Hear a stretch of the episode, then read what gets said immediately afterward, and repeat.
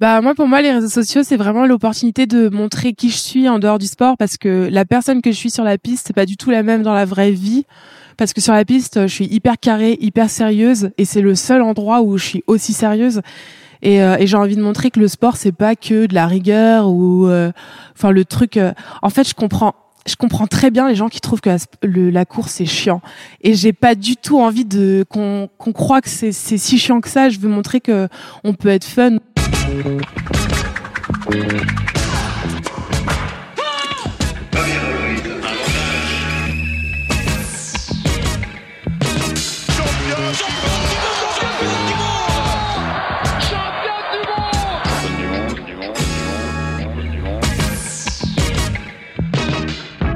Salut, c'est Cléo et bienvenue dans Championne du Monde, le podcast de toutes les femmes qui vivent le sport aujourd'hui. Pongistes professionnels, aficionados du stade Vélodrome, médecins du sport ou encore vos mères fans de Kevin Mayer? Dans chaque épisode, partez à la rencontre de ces femmes passionnantes qui sont plus badass que la plus badass de tes copines. Bonne écoute C'est probablement l'une des athlètes les plus atypiques de l'athlétisme français que j'ai le plaisir d'accueillir dans ce nouvel épisode. Si rien ne la prédestinait forcément à une carrière d'athlète de haut niveau, celle qui se rêve aux beaux-arts a pourtant déjà une belle carrière sur sa discipline de prédilection, le 800 mètres. Et s'il faut bien une bonne dose de folie pour se frotter à cette distance, je vous assure que notre invité n'en manque pas.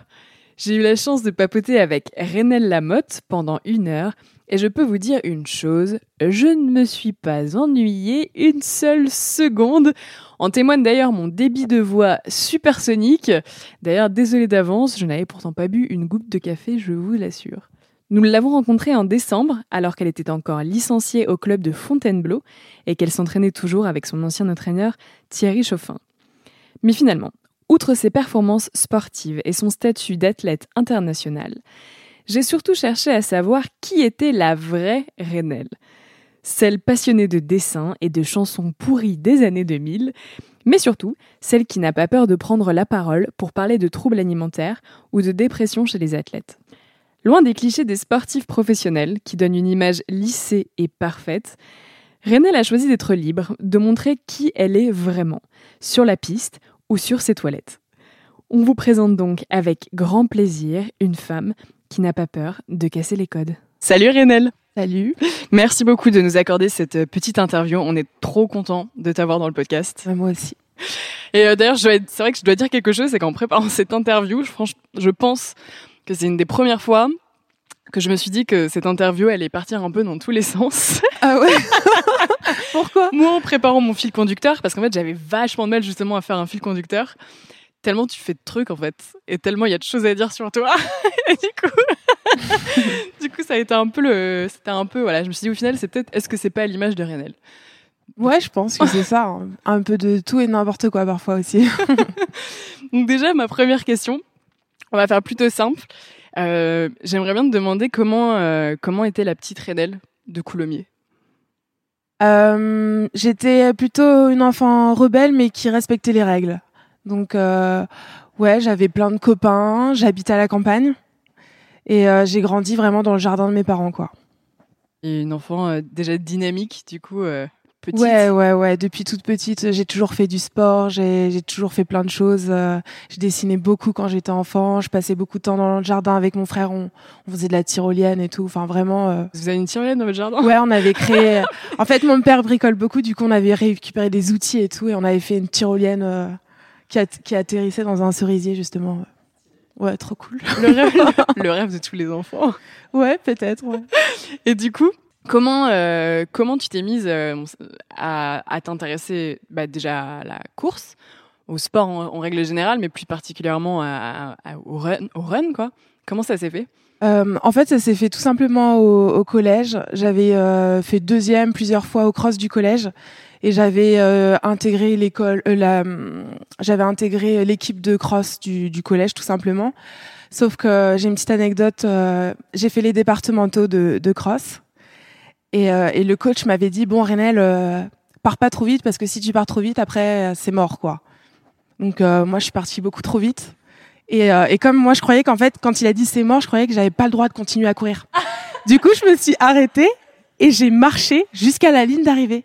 Et en fait, euh, le prof bah, m'a démonté derrière, s'il était trop trop vénère, trop énervé, pardon. Et du coup, il m'a un peu traumatisé de la course à pied. Et il avait, à la suite de ça, il avait voulu que j'intègre un club d'athlètes. Et j'avais pas voulu. Du coup, un jour, mon père, euh, mon père me dit bon, Rénal, on est samedi, je t'emmène dans un endroit trop cool. Et il m'a pas laissé le choix, il m'a emmené sur une piste et je me suis fait plein de potes. Du coup, j'y suis retournée et ça s'est passé comme ça en fait. C'est vraiment le prof de PS qui a insisté pour euh, pour que je vienne euh, dans son club. Comment ça se fait que du coup t'as pas t'as pas voulu t'y inscrire quand ton prof t'avait dit euh, tiens va t'inscrire dans un club Pourquoi Parce qu'en fait il s'était moqué de moi parce qu'il avait raconté cette anecdote à tous les gens du collège. Du coup j'étais un peu passée pour une cruche et je voulais pas je voulais plus y retourner quoi c'est juste pour ça ça t'avait traumatisé ouais complètement après du coup t'as intégré un club Ouais, j'ai intégré un club. Ouais. Euh, et comment, à quel moment on se dit, euh, à quel moment on est assez maso pour se dire, tiens, je vais faire du 800 mètres, qui est quand même, soyons honnêtes, une des pires distances. Alors en fait, j'ai intégré un club, j'y allais qu'une seule fois par mois, enfin vraiment quand mes parents, enfin une ou deux fois par mois quand mes parents pouvaient m'emmener parce que j'habitais à la campagne, donc il y avait 25 minutes de voiture pour aller au club. Et, euh, et un jour, j'étais au forum des métiers du, et il y avait le prof de PS et il m'a dit, écoute, tu peux rentrer dans un sport-études. Euh, passe les tests. Euh, je sais que tu tu t'as pas de projet sportif, mais passe les tests. Donc j'ai passé les tests à Fontainebleau et j'ai été acceptée. Et c'est là que je suis entrée dans une euh, dans une dynamique de d'entraînement de haut niveau. Et le coach m'a dit tout simplement, toi, ce sera le 800. Enfin, ah, on t'a un peu mis devant le fait accompli en fait. Ouais, mais moi je connaissais rien à l'athlète du tout. Du coup, il m'a dit euh, voilà, t'as des qualités euh, de vitesse et t'as des qualités de foncier, donc t'as le profil parfait. En plus, comme j'étais un petit peu euh, rebelle euh, et puis j'étais un peu fofolle, j'avais vraiment le profil type de la course de 8 quoi. C'est exactement ce que je disais, faut être un peu foufou du coup pour faire du 800 mètres. ouais, moi je dis toujours que le 800 c'est la discipline rock'n'roll de l'athlète. Et comment ça s'est passé du coup les années d'après? Donc tu t'es directement, on t'a directement mis, toi ce sera le 800 mètres et t'as jamais fait d'autres disciplines? Euh, J'en ai fait pour euh, préparer le 800, mais ouais non, j'ai ma, ma, ma, discipline c'est le 800 et ce sera toujours ça, je pense. Ouais. T'as jamais eu envie de faire euh, de tester sur d'autres euh, sur d'autres distances J'ai testé le 400 mètres. J'aime pas spécialement, mais je suis pas trop mal. Et le 1500 mètres, j'en ai encore jamais fait, mais c'est vrai que mon coach espère que pour les Jeux 2024 euh, ou 2028, je monte euh, sur cette discipline. Ok. C'est intéressant ce que tu dis, parce que du coup, je vois que tu te projettes déjà jusqu'en 2028. Ouais, en fait, euh, je dis ça, mais c'est pas sûr, quoi, parce que j'aurai quand même 34 ans, je sais pas. Bah, la longévité en athlète. Mais si je continue, ce sera pas possible sur 800 parce que je vais perdre des qualités de vitesse avec l'âge. Donc, si vraiment je veux continuer, ce sera sur 15. Mmh. Après. Ok. Bah justement, pour revenir un peu sur ta, ta, ta, carrière sportive, euh, t'as vraiment explosé, on va dire, dans les années 2014-2015. C'est mm. exact, le moment où tu où tu t'es révélé à la face du monde. Euh, est-ce que, enfin, est-ce que tu peux un peu du coup nous parler de ces années-là et aussi forcément, bah, je, de, de l'après ces deux années où justement tu t'es révélé, où tu as fait moins de deux minutes, etc. Et qui a été le 2016 du coup Rio, où là on a, je pense que pour toi c'est un peu passé de, du, du très très haut et à haut, bah, de grosses désillusions et grosses déceptions. En fait, en 2012, à 18 ans, j'ai fait ma première sélection en équipe de France jeune et j'ai demandé à mon coach si euh, j'avais, j'étais capable d'aller au jeu euh, dans 4 ans. Il m'a dit si tu fais tout ce que je te dis, euh, ouais, tu vas aller au jeu. Du coup, comme j'étais encore jeune, il fallait que je progresse vite pour pouvoir me qualifier au jeu. Donc vraiment tous les ans, mon objectif c'était de perdre deux ou trois secondes. Donc j'étais vraiment en mode acharné. Enfin niveau nourriture, je faisais hyper gaffe après, ça a été trop. Euh, j'étais vraiment, je sortais plus, alors que j'adore sortir, j'adore voir mes potes et tout. Donc j'étais vraiment dans un trip euh, hardcore, attelé, euh, voilà. Donc ça a marché. En 2015, euh, je fais mes premiers championnats du monde et je passe en finale. Donc truc de malade. Franchement, j'avais j'avais 22 ans deuxième meilleure perf euh, européenne de tous les temps. Enfin, vraiment, j'étais en mode. Euh, Personne t'attendait forcément. Euh... Non, j'étais vraiment en mode. C'était un truc de ouf, vraiment. Et en plus, avec la manière. Enfin, je me rappelais que j'avais mené la demi-finale euh, de bout en bout. j'étais, j'avais vraiment pété un plomb. Enfin, c'était vraiment. Tout le monde était. En plus, enfin, vraiment, tout le monde était avec moi. J'avais, j'avais l'impression que j'avais vraiment toute la France avec moi et tout. C'était vraiment trop cool. Du coup, euh, l'année d'après, euh, ça a commencé à être un peu plus compliqué parce qu'il y avait les Jeux Olympiques et j'étais donc dans le top 10 euh, mondial. J'avais, en arrivant au jeu, j'avais la septième meilleure perf. Et donc les Jeux, c'était vraiment le rêve de mon coach et le mien aussi. Sauf que euh, ça s'est compliqué parce que j'avais pas bien géré niveau euh, nourriture, je commençais à, saturer, j'avais une douleur sous le pied que j'avais cachée parce que euh, je voulais pas rater les jeux. Donc je suis arrivée au jeu, j'avais archi mal au pied, mais c'était vraiment un truc de un truc de malade. je me cachais pour pas que mon coach me voie et je revenais sur la piste qu'une seule fois, une fois que je, pouvais courir. Personne n'était au courant. Personne n'était au courant. Enfin les le staff médical voyait que c'était vraiment la, enfin, la, galère. Ouais mais euh, mais je parlais à personne et tout. Enfin, j'étais vraiment. Il fallait que j'arrive, euh, que je fasse les jeux, quoi. Sauf que j'ai fait les jeux et bien sûr avec toute la pression olympique, euh, ça a été horrible. Donc j'avais la septième perf en arrivant et je termine avec la 44e performance du championnat. Donc c'était vraiment mauvais. Je me fais sortir au premier au premier tour. Et là, ça a été vraiment la descente aux enfers parce que quand je suis rentrée dans le village olympique après ma course, bon, je m'étais dit, purée, j'ai raté les jeux, ces quatre ans de prépa, c'était mon rêve, euh, j'ai raté. Et j'ai pris conscience en allumant mon téléphone que c'était un truc de ouf parce que des, je recevais des messages de gens qui étaient en maternelle avec moi. Euh, enfin, vraiment, ah c'est, c'est la compète que personne loupe, quoi. C'était un truc de ouf. Tout le monde avait les yeux braqués sur toi, quoi. Ah ouais, je, je pensais pas que ça allait être suivi à ce point, quoi. Du coup, euh, non, ça a été vraiment la galère. Et j'ai fait une radio le lendemain. En fait, j'avais une fissure sous le pied, sous le talon. Donc c'est pour ça que j'étais, c'était compliqué quoi. Et après je me suis dit voilà, j'ai tout donné pour ces Jeux Olympiques et euh, j'ai tout raté. Du coup maintenant je veux juste kiffer la vie. Donc mais donc kiffer la vie alors que j'étais en mode déprime totale. T'as eu une phase de, de, de, de décompression euh, totale euh, Mais c'est cette phase qui m'aura été vraiment fatale, encore pire que les jeux, parce qu'en fait j'avais organisé un planning de trois semaines parce que mon coach m'avait dit t'auras trois semaines de repos ce qui était peu quand même. Mmh. Et euh, après les jeux, donc après les jeux, juste trois semaines. Euh. Ouais, alors que d'autres athlètes prenaient deux mois, mais euh, ils voulaient que je reparte pour euh, pour euh, pour passer à autre chose, quoi. Donc j'avais fait un planning de trois semaines, j'avais contacté tous mes potes, et donc comme la, dernière la dernière soirée que j'avais faite avant les jeux, ça devait être le nouvel an, quoi. Tellement j'étais pas sortie. Et du coup, j'avais prévu une soirée par soir. Donc ça veut dire que je vivais la nuit. Pendant trois semaines, j'ai vécu la nuit et le jour, bah, je dormais quoi. Mais euh, c'était n'importe quoi. Je voulais plus manger de légumes. Donc, euh, bref, j'ai pris 15 kilos en un mois et demi.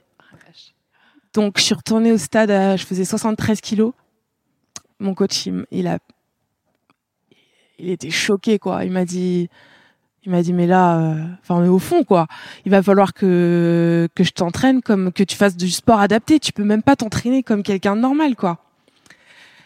Donc euh, voilà, et tant que je perdais pas mon poids, euh, je me, enfin, je continuais à me blesser, vraiment la galère. Donc là, j'ai rencontré une psy qui m'a euh, sorti de tout ça au fur et à mesure. Mais il m'aura fallu donc la saison d'après, j'ai pas pu courir parce que je me suis reblessée. En fait, je me blessais. d'enchaîner les blessures. Ouais, j'ai enchaîné les blessures. Donc j'allais au CERS de Cap-Breton, qui est une clinique pour les pour les sportifs de haut niveau qui se blessent, quoi. Donc j'ai fait deux cliniques comme ça euh, et je suis revenue seulement en 2018. Donc euh, l'année dernière. Deux ans après quoi, l'année dernière. Mais là par contre j'avais les dents qui rayaient le parquet. C'est c'est ça l'expression. Ouais, c'est complètement ça. Et, euh, et j'étais archi déterminée et en fait j'ai fait vice championne d'Europe cette année-là. Donc euh, enfin vraiment ouais euh, truc de ouf. Mais t'as une carrière en fait jusqu'à présent, parce que évidemment elle est pas finie, mais mm. qui est assez atypique en fait, parce que t'as euh, as explosé euh, assez jeune, euh, et après ouais la descente aux enfers derrière, euh, et, et l'âme on va dire un peu de nouveau re, tu remontes, tu remontes petit à petit pour arriver, je l'espère Ouais, j'ai eu un petit contre-coup encore l'année dernière au championnat du monde parce qu'en fait, j'ai eu j'ai beaucoup de mal à trouver le juste équilibre au niveau des blessures. Du coup, l'année dernière, je vais au championnat du monde euh, un petit peu ric-rac, euh, j'avais je m'étais pas assez entraînée à cause des blessures mm. et du coup, euh, je passe pas enfin, je fais une demi catastrophique mais bon au bout d'un moment même quand quand on s'entraîne pas assez, on est rattrapé par la réalité parce que les autres athlètes s'entraînent.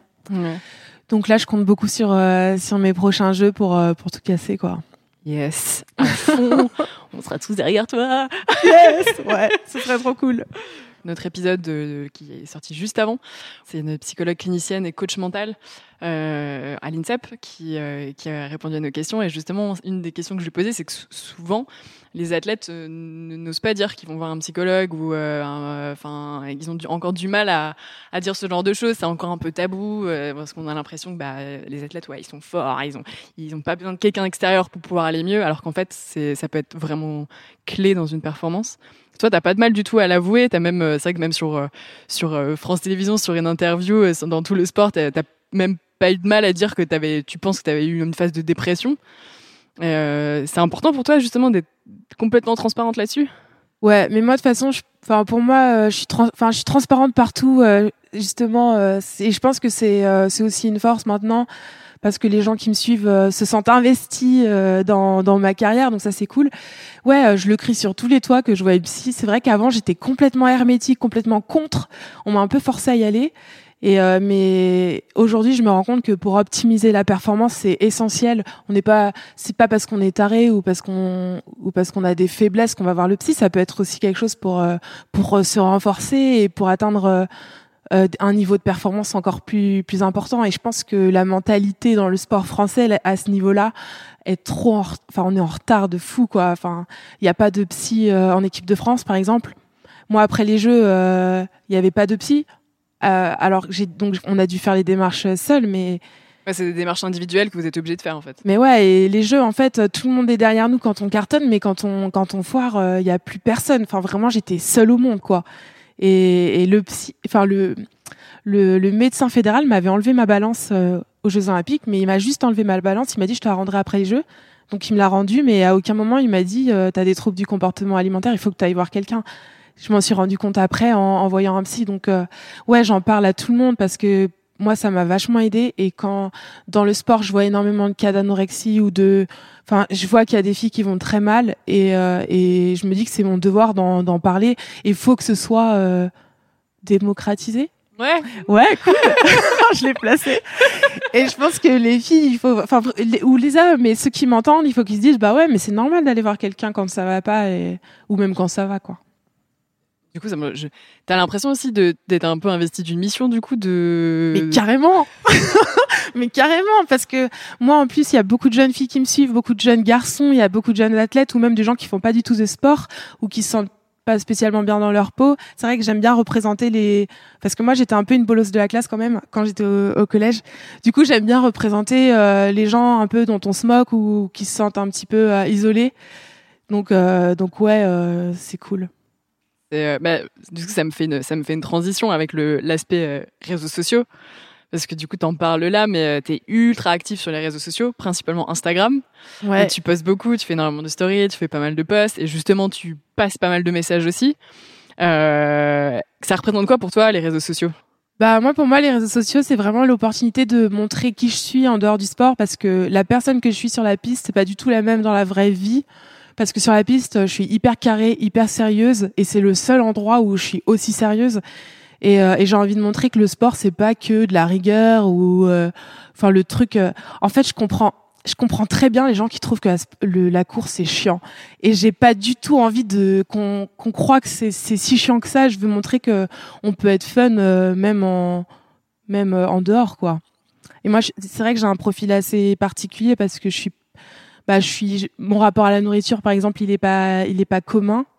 Et puis euh, et puis j'adore faire la fête. Et ça c'est vrai que dans le sport c'est il y a pas énormément d'athlètes enfin on a Pierre Ambroise euh, qui est un gros fêtard mais encore le 800 ouais voilà ça reste le 800 et bon il y a des athlètes qui aiment faire la fête mais c'est c'est pas très le milieu du sport justement je trouve qu'il est très très fermé et donc dès que je vais euh, dès que je fais des choses avec mon copain qui est artiste ou dès que je vais faire autre chose du dessin c'est vrai que j'aime bien le montrer parce que je veux montrer que l'athlète faut enfin c'est pas que que l'athlète quoi Ouais, bah justement, elle, tu, euh, tu parles de, tu, tu réponds à mille questions que j'avais en même temps. tu vas beaucoup trop vite. mais non, mais effectivement, c'est vrai quand on regarde ton, euh, quand, quand on regarde ton feed, j'ai placé le mot feed Instagram. yeah. Euh, tu joues énormément avec ton image, quitte à te mettre dans des situations qui sont pas du tout à ton avantage, où tu fais des têtes de ouf euh, après l'entraînement, machin, aux toilettes. Enfin, on te voit dans des situations qui sont complètement dingues. t'as pas de limite en fait. Tu t'en fous. On a l'impression Bah- que tu t'en fous quoi. T'es un- t'es une sorte de folie totale. En fait, le truc, c'est que je veux vraiment que les gens qui, qui viennent sur mon Insta, ils se disent ouais, on est à la maison, quoi, on est à la messe et tout. Et euh, je veux que les. En fait, je, je pense qu'au collège et tout, j'ai toujours trouvé ça euh, ridicule, ces histoires de d'être populaire. Et encore à Paris, parfois quand je sors, euh, enfin, je me rappelle, il y a un mec, je lui ai dit ouais, j'adore ta coupe de cheveux, quoi. C'était un vrai bobo, quoi. Et il m'a dit, euh, il m'a même pas regardé, quoi. Et je me suis dit mais mais what en fait, le mec, je lui dis qu'il a une- des super cheveux et il me snob, quoi. Et en fait, c'est pas cool de dire à quelqu'un qu'il a des super cheveux. Et, euh, et en fait, je pense que ça devrait être trop normal, C'est sympa de dire que t'as des. Moi, je serais trop contente comme. Bah ouais, en plus il avait une coupe euh, mu- mulâtre, mulet. Mulet, ouais. Mulet. Et je trouvais ça vraiment cool, mais en fait j'étais à côté de la plaque. Et ce truc des réseaux sociaux, c'est c'est ce que je supporte pas. C'est il y a un truc de c'est trop faux, il y a un truc de paraître. Et et c'est vrai que même moi je me ça m'a fait perdre un peu en confiance en moi quand j'ai vu euh, bah quand il y a enfin cette nouvelle tendance des réseaux, je me disais purée mes sourcils ils sont pas on flic, euh, j'ai pas les dents super blanches et j'ai pas la bouche euh, Bon après moi je kiffe bien ce trip ce trip de chirurgie et tout, mais c'est vrai que j'ai envie de montrer aux gens que c'est pas euh, enfin on est enfin c'est normal quoi en fait. euh. Que- qu'on est, ouais, qu'il faut s'assumer comme on est. En fait. Ouais, bah j'aimerais bien une être une méga resta et pouvoir montrer que tu peux manger tes crottes de nez même quand t'as un million de followers en fait. Peut-être que ça va venir petit à petit aussi parce que les gens vont en avoir marre en fait. Enfin, moi, je me passe de mon, plein de, de mon point de vue, je suis comme toi, c'est-à-dire quand je vais sur mon- quand je vais sur Instagram, je ferme mon Instagram, je me regarde dans la glace et je me dis oh, meuf, t'es chum quoi, t'es oh, tu vois. Ouais. Il y a un espèce de truc comme ça et c'est vrai que quand on va sur ton quand on va sur ton Instagram bah on, on- déjà on se marre parce que franchement c'est hyper drôle et, euh, et ouais ça fait du bien en fait de voir des gens et, et c'est vrai que et d'autant plus chez les sportifs parce que c'est c'est vrai que c'est relativement rare et qu'il y a très peu de gens qui utilisent leur image comme ça bah de juste être dans le second degré et enfin, voilà de kiffer Bah, en fait, soit les gens pensent comme toi et trouvent ça cool parce qu'ils se retrouvent là-dedans, soit ils se disent, si, ou sinon il y en a qui se disent, oh, purée, euh, vraiment cette expression que j'étais, c'est elle fait pitié quoi. Enfin, ça se dit pas trop, mais ça se ressent quoi. Les gens ressentent ce truc de elle fait pitié. Bah ouais, je fais pitié, je fais grave pitié. C'est comme parfois on me dit ouais, t'es trop une beauf. Bah ouais, je suis grave une beauf et alors quoi? Enfin c'est moi base, je viens quand même, je suis un produit de la campagne, hein, donc. euh,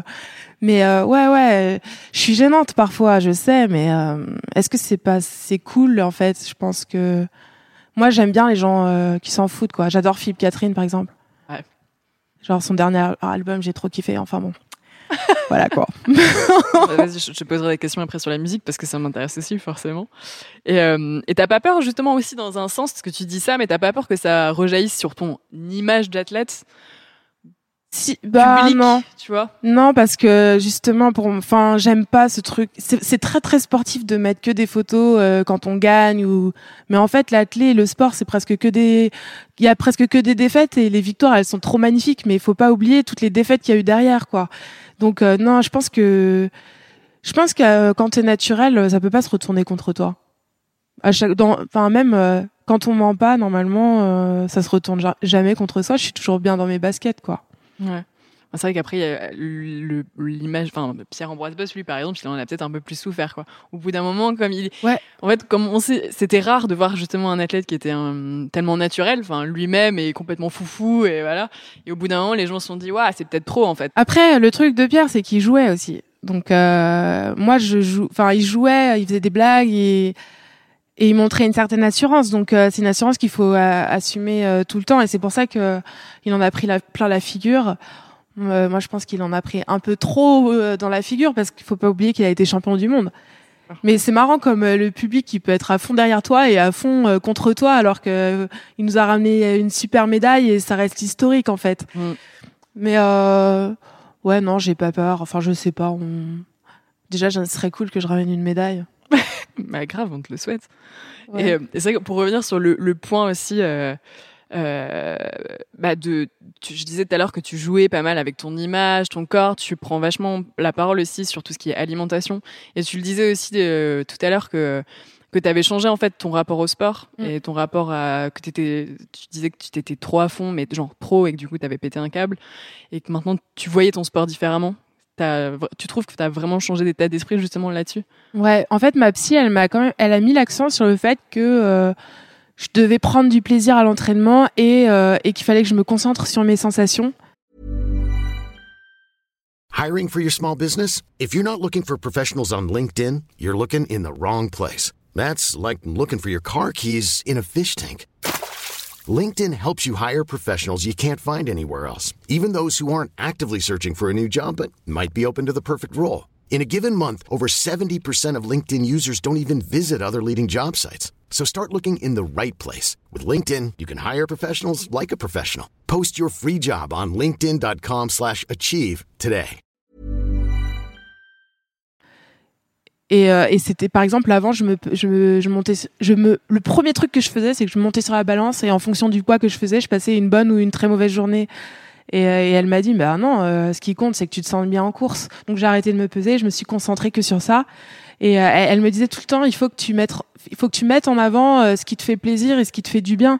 Donc peut-être que c'est pas bon d'aller boire un verre mais je serais plus gagnante d'avoir passé un super moment avec mes potes et je vais retrouver l'entraînement euh, en forme. Après, euh, forcément, faut, faut tout faire. Euh, enfin, faut pas, faut être assez raisonnable.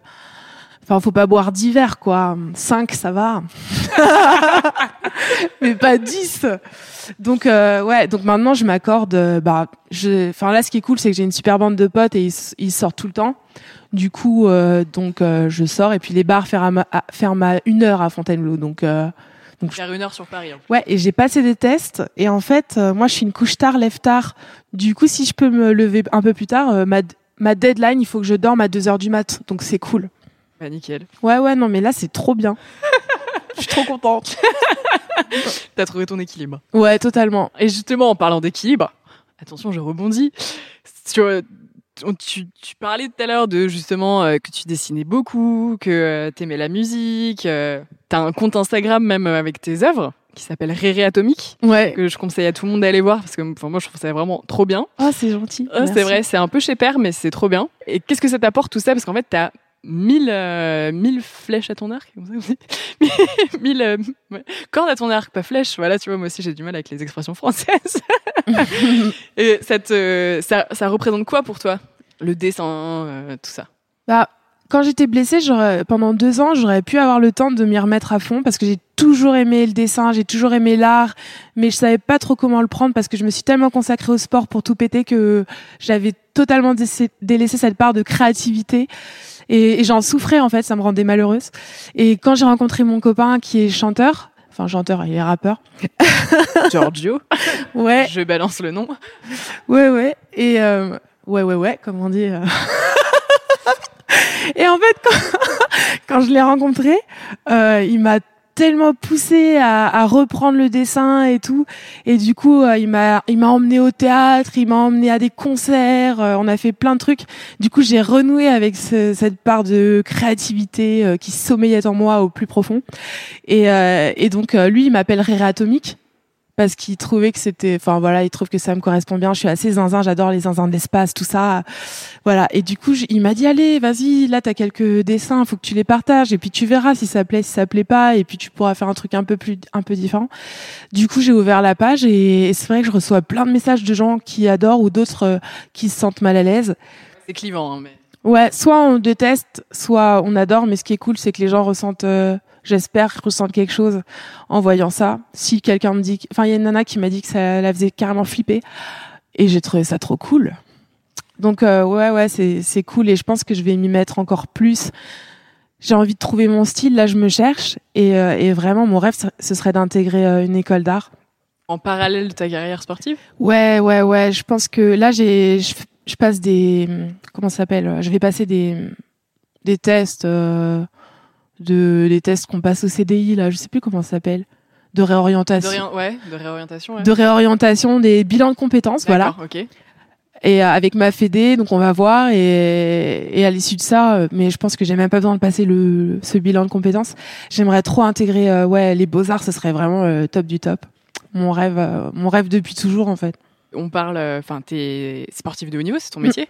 Ouais. Euh, mais euh, enfin moi, ce que je ne savais pas, par exemple, c'est qu'en faisant des recherches, effectivement, j'ai vu euh, une vidéo où bah où c'était marqué. attends, j'ai le j'ai le nom exact. J'ai noté. C'était ouais, c'était marqué gendarme adjoint volontaire Renel Lamotte. Ouais, ça c'est trop marrant. ah, je me suis dit oh putain waouh ok. Je savais pas donc tu fais aussi partie de l'armée? Ouais, en fait, je m'entraîne à Fontainebleau sur une base militaire, donc depuis que j'ai 14 ans. Et un jour, euh, il y a le capitaine euh, de l'équipe euh, du bataillon de Joinville, donc c'est l'équipe sportive de l'armée qui représente les couleurs de l'armée dans le sport, qui est venu me voir et qui m'a dit Renel, est-ce que tu veux intégrer l'armée? Donc là, j'ai flippé, je me suis dit Ok, euh, ok. Donc euh, il m'explique que ça va être cool parce que c'est toujours dans le milieu du sport et que qu'il va falloir que que voilà que je prône les valeurs du sport euh, à travers l'armée. Donc c'est presque la même chose mais pour l'armée. Du coup je me dis ok trop cool et puis je me rends compte qu'en fait il y a plein de sportifs qui sont dans cette équipe et tous les ans euh, il y a une semaine euh, une semaine militaire avec plein de sportifs de haut niveau, donc euh, c'est trop bien. Et j'ai intégré euh, l'équipe en 2016 et, euh, et, ça a été vraiment euh, super parce que j'ai, malgré les moments difficiles euh, que j'ai traversés, comme c'est pas du tout business, l'armée, c'est, c'était une équipe qui, a, qui est restée derrière moi tout du long. Tu continues là encore maintenant? Ouais, à fond, à fond. J'ai eu quelques soucis au début pour apprendre à marcher au pas. mais la rigueur, bon, là pour le coup. Comment? La rigueur? Ouais, là la rigueur à fond. Mais mais il y a une partie de moi qui est très rigoureuse parce que dans le sport c'est aussi beaucoup de rigueur. Donc euh, ça me plaît plutôt pas. Ouais, ça me plaît à fond quoi. Justement, il y a eu une petite polémique sur le fait que tu participes pas au JO militaire. Est-ce que tu peux nous expliquer un, un peu mieux ce qui s'est passé? En fait, ça m'a tenu à cœur de répondre parce que souvent les commentaires, je, préfère répondre aux commentaires gentils parce qu'il y a beaucoup de gens qui répondent, euh, qui mettent des commentaires gentils et on a tendance à se concentrer sur le négatif. Mais là, c'était important pour moi de me justifier parce que euh, pour moi, l'armée c'est vraiment mon équipe, donc euh, de ne pas aller au championnat du monde militaire, c'était pas un un coup de couteau euh, dans le dos, euh, voilà. Euh, je suis pas allée au championnat du monde militaire parce que j'étais juste euh, fatiguée, j'en pouvais plus, j'étais blessée, je me suis blessée toute la saison, les championnats, je me suis battue pour me qualifier au championnat du monde. Du coup, euh, j'ai abandonné l'équipe parce que je pouvais plus, quoi, je pouvais pas. Et, euh, et l'armée a tout intérêt à ce que je fasse des super Jeux olympiques parce que je pourrais ben, promouvoir les, les valeurs de, de l'armée aux Jeux olympiques c'est plus important pour pour eux. Donc euh, j'ai choisi de pas pas aller au championnat du monde quoi. Militaire. Encore euh, une autre euh, facette de ta personnalité. Ouais, mais les gens doivent se dire elle est complètement ma boule. Elle. tu vois quand je te disais que justement dès le début ça, ça partait dans tous les sens, mais dans le bon ter dans le bon sens, tu vois. Mais effectivement t'as t'as mille t'as mille facettes et entre bah, toutes tes activités, entre ton activité on va dire principale d'athlète de sportif de haut niveau et ta passion pour l'art et du coup l'armée. T'imagines ça comment, dans, même à court terme, dans bah, 5 ans ou... Si je pense à l'armée, je me dis que les métiers de l'armée qui pourraient me plaire, c'est euh, travailler dans la communication, parce que je pense que tout ce qui est réseaux sociaux, au niveau militaire, on pourrait faire trop de trucs. Euh, ça, ça... Est-ce qu'il te laisserait faire? Je... Non, ouais, mais je pense qu'il me laisserait peut-être une semaine. Euh... il me dirait bon, rien, il faut ralentir sur. Euh... de toute façon, j'aurais pas fait de blague, mais comme je pensais, je, je pense être quelqu'un d'assez créatif. Du coup, euh, du coup, je suis sûre que je peux faire, enfin, j'aurais pu faire des trucs avec eux. Ouais, sinon ça, mais je pense que je vais me laisser euh, bercer euh, par la vie. Et, et ouais, l'art, il faut absolument que je fasse ça parce que je sais que c'est au fond de moi, c'est c'est c'est un truc qui, qui me fait sommeil. Ouais, à fond. Ça a besoin de s'exprimer. Ouais, ouais. On parle aussi souvent du coup de la, de la reconversion des sportifs de haut niveau parce que bah, malheureusement la carrière euh, elle, est, elle est plus courte que celle d'un fonctionnaire euh, entre, entre, guillemets. Toi, tu l'imagines comment? C'est vrai que ça, ça, rejoint un peu ma question d'avant, mais euh, si on, une fois que ta carrière de sportif vraiment, ce que, qui j'espère sera la plus longue pour toi euh, et avec un maximum de médailles dans les années à venir, mais s'arrête, tu, tu te vois faire quoi? euh, moi, franchement, je me vois pas du tout en mode euh, maison avec des enfants. Euh, enfin, si, je me vois avoir des enfants, mais je me vois plus en mode limite sur une île à Hawaï, en train de faire du surf et de la peinture. Enfin, vraiment, j'aimerais pouvoir faire en sorte de kiffer la vie toute la vie, quoi. Et par exemple, mon copain qui est artiste, lui, il a cette chance de pouvoir faire de la musique pour toujours. Et donc, il faudra que si si je peux vivre de l'art toute ma vie, ce serait vraiment mortel. Ouais. Donc, tu t'imagines bien artiste en fait. Ouais, artiste. Après, euh, je sais pas, travailler avec des marques euh, pour euh, pour faire des des trucs euh, sympas, créer des créer des choses en fait. Il faut que je crée des trucs quoi, que ce soit avec mes mains ou avec ma tête. Il faudra que je sois dans la création. Oh, là, l'interview tombe le jour de l'anniversaire de ta maman. Ouais. on est le 2 décembre quand on, on enregistre cette interview. Il y a une autre date qui est aussi importante pour toi, c'est le 31 janvier. Ouais, 31 janvier. Cette chanson. La chanson que je passe maintenant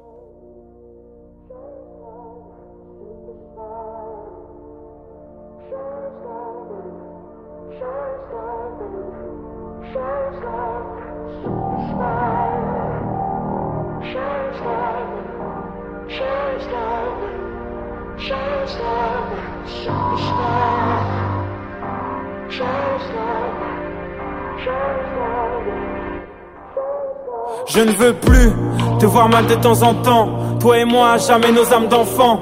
Rhum, citron et sucre de canne. On parle de tout, de drogue dure et de calme.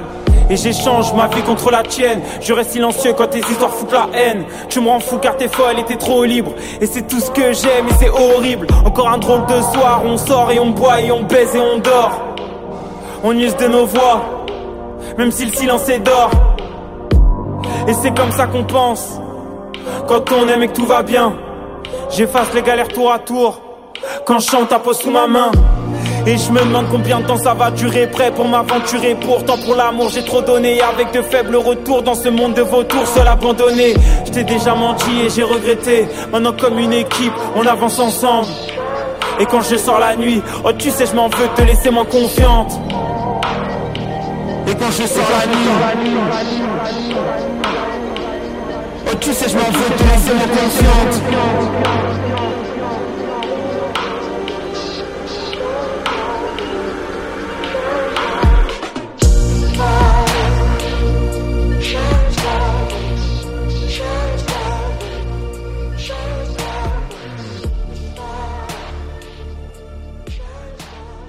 Ça représente quoi pour toi cette chanson?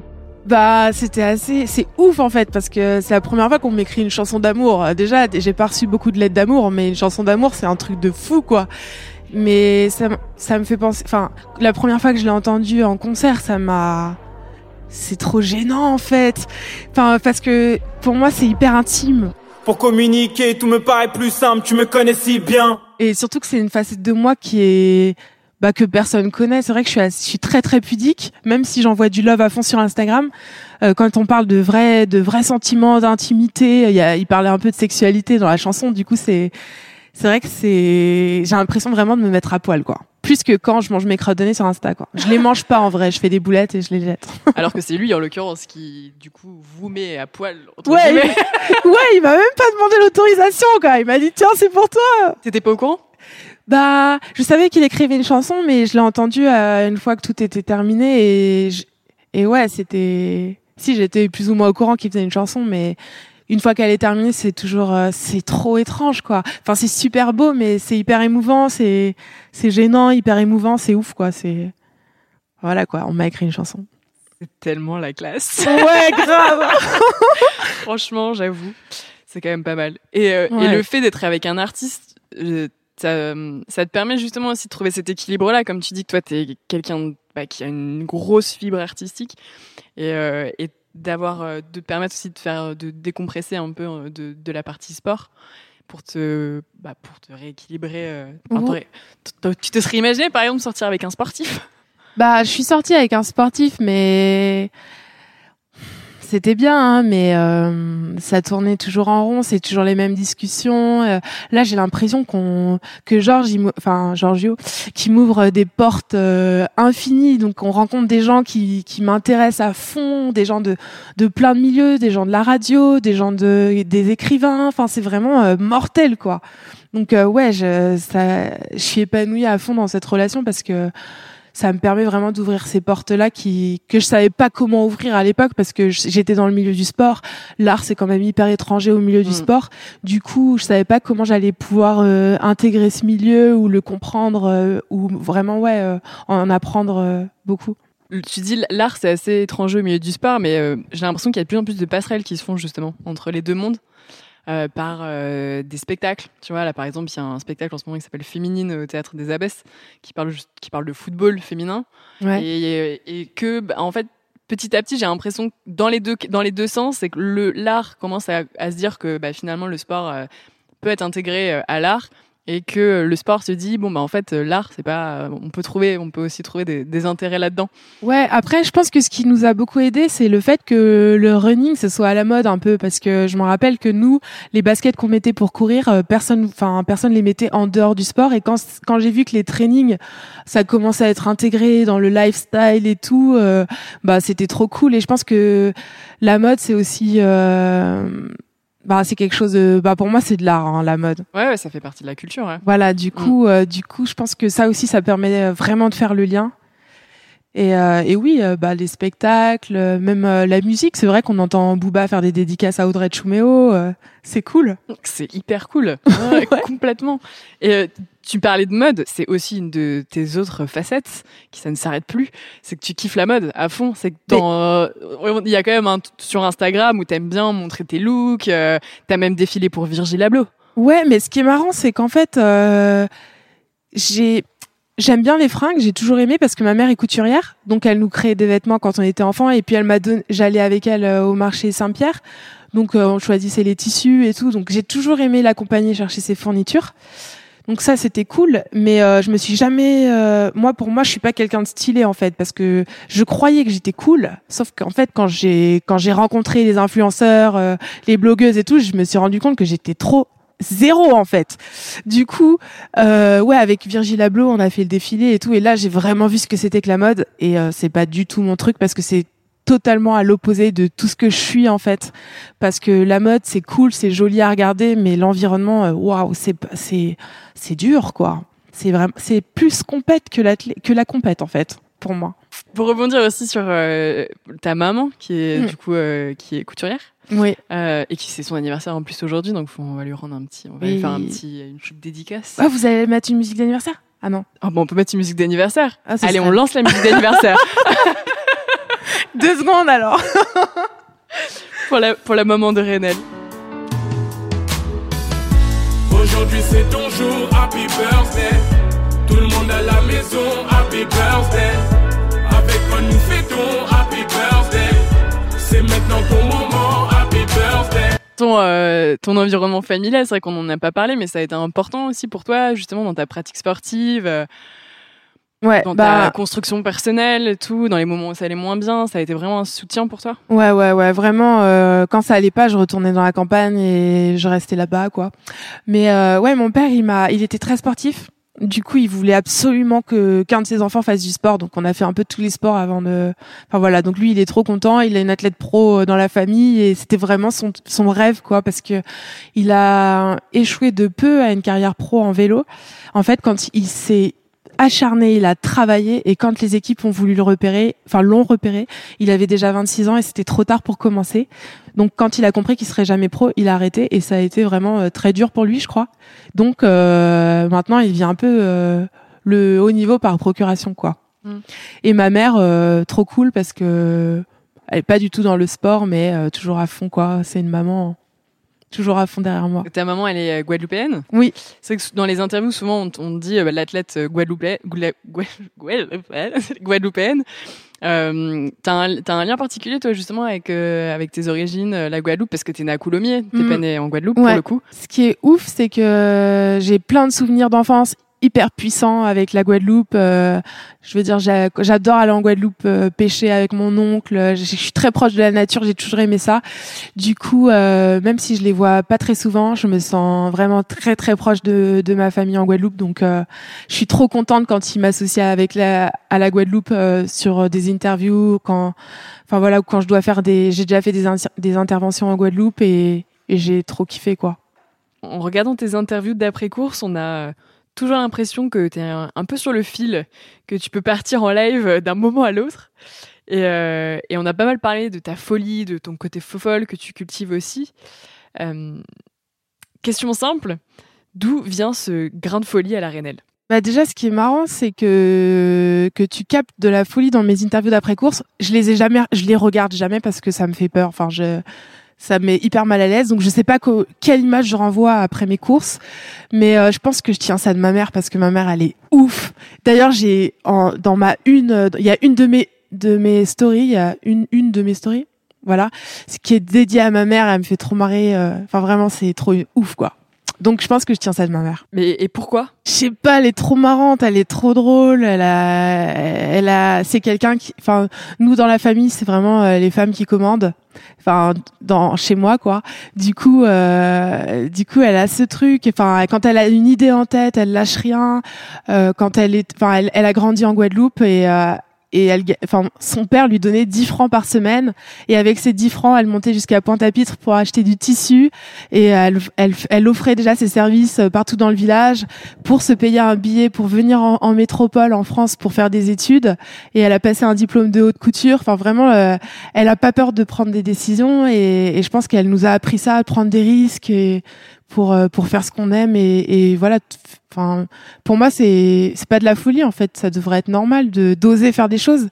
Et euh, et ouais, on a, j'ai pas trop de. Ouais, je pense que je tiens ça de ma mère. Et mon père aussi, il est un peu, euh, c'est un ouf aussi. Enfin, c'est des oufs quoi. Une de mes dernières questions avant de passer aux questions qu'on pose à toutes nos invités. Ok. Mais euh, est-ce que t'as, est-ce que t'as l'impression vraiment et de, alors déjà, est-ce que toi petite, t'avais des rôles modèles? Est-ce que t'as l'impression maintenant d'être arrivé à un statut où tu peux te considérer toi-même comme rôle modèle pour des petites filles? Remodèle Rôle modèle. Rôle modèle. modèle. Ah oui. Ouais.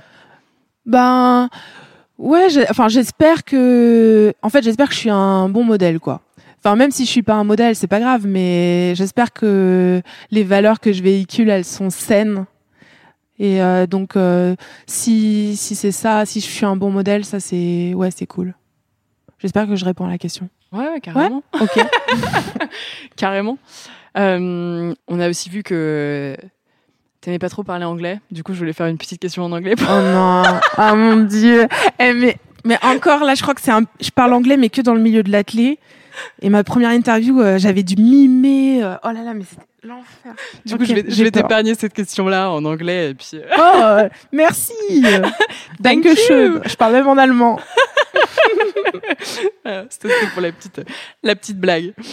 Du coup, mais nos deux, les deux dernières questions que je vais te poser, c'est des questions qu'on qu pose à tout le monde. La première, c'est est-ce que dans est-ce que dans ta dans ta carrière ou euh, dans alors dans ta carrière sportive ou dans la, un événement que, auquel tu aurais participé euh, mm. une quelque chose que tu aurais vu à la télé il y a un événement sportif ou une performance sportive ou un sportif qui t'a vraiment profondément marqué en tant que Renel bah ouais euh, moi c'est la course de Pierre Ambroise quand il fait champion du monde J'étais euh, j'étais pas au championnat du monde, donc j'avais regardé et euh, je suis restée 30 minutes euh, scotchée, la bouche ouverte devant, devant mon écran quoi. Et là c'est mais même quand j'y repense pour moi c'est c'est du 800, c'est une course pour enfin c'est un français, c'était incroyable quoi. Merci PAB. pour ce moment qui nous a tous fait vibrer. Ouais, c'était ouf. Et, et, dernière question, notre mm. podcast s'appelle Championne du monde. Ouais. Euh, parce qu'on considère que toutes les femmes sont des championnes du monde. Quelle est ta définition, toi, d'une championne? Une championne, pour moi, c'est une nana qui va euh, au bout de ses rêves et qui écoute personne, qui écoute que la petite voix qu'elle a dans sa tête. Mais ça, c'est pas que pour le sport, c'est vraiment dans la vie. Faut, pour moi, une championne, c'est euh, une fille qui arrive à aller au bout de ses projets sportifs et oh, oh là là, c'est le sport qui prend le dessus là. Mais c'est une nana qui va vraiment au bout de ses de ses choix, de ses projets, qui s'affirme dans, dans ce qu'elle fait quoi. Dernière question pour conclure. Tu euh, fais très bien sur Instagram le justement euh, Instagram versus la réalité. Euh, Est-ce que en exclusivité tu pourrais nous en faire un euh, audio pour le podcast? Ok, ça c'est Instagram. bonne soirée à tous. Et ça, c'est René Lamotte. Allez, ciao, bye bye. merci beaucoup Renel pour cette interview. Ben, merci à toi. Et puis, euh, et puis que tes prochaines années soient pleines de médailles. Ouais, trop cool. Et, merci. De, et de bonheur. merci. Merci beaucoup Renel. Au revoir. Salut. Some people make it, so I couldn't do it. Just wanna live on my desire. But some people break it. What can I do? Baby. Oh. Si ce parcours de femme vous a plu, n'hésitez pas à en parler autour de vous ou à me faire part de vos commentaires ou suggestions d'invités sur Apple Podcast, Spotify, Deezer et SoundCloud. Et rejoignez-nous sur Instagram pour découvrir quotidiennement des infos sur le sport au féminin. À très vite!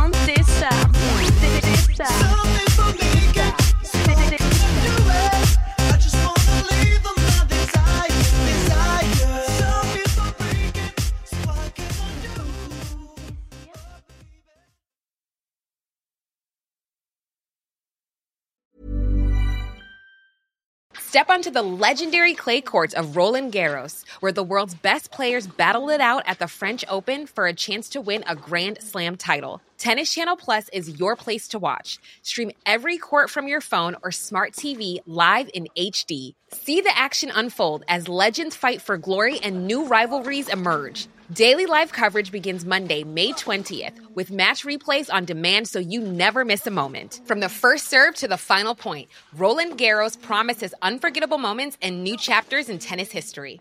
Stream now with Tennis Channel Plus to be there when it happens.